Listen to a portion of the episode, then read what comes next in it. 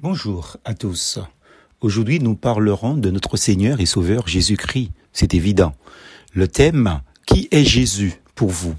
Dans Luc chapitre 9, au verset 18 à 20, il nous est dit, un jour que Jésus priait à l'écart, ayant avec lui ses disciples, il leur posa cette question. Qui suis-je au dire des hommes?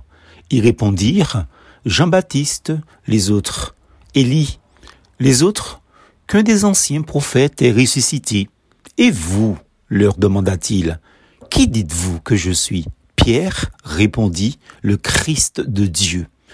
Amis auditeurs, une foule d'opinions diverses circulait concernant l'identité de Jésus-Christ.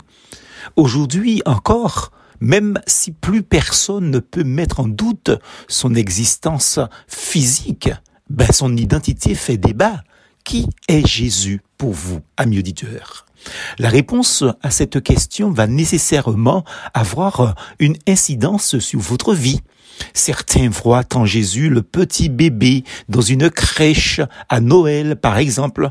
On l'honore donc une fois par an sans chercher à entrer en relation avec lui. D'autres considèrent Jésus comme un type intéressant, entre guillemets, un type qui a prononcé de beaux discours, mais il ne laisse pas ces beaux discours influencer leur vie.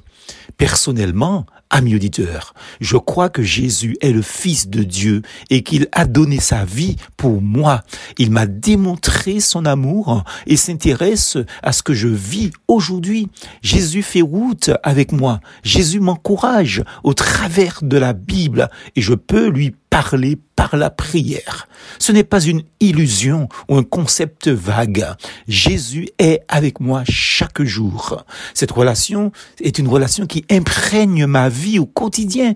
Permettez-moi de vous reposer la question. Qui est Jésus pour vous? Qui est-il pour vous? Si vous ne le connaissez pas encore, il est vital que vous cherchiez à le connaître aujourd'hui. Par lui seul, nous avons accès à la vie éternelle, nous dit-il, et personne, personne dans l'histoire de l'humanité n'a jamais fait une telle affirmation. Croyez en lui. Plus fausse en Jésus.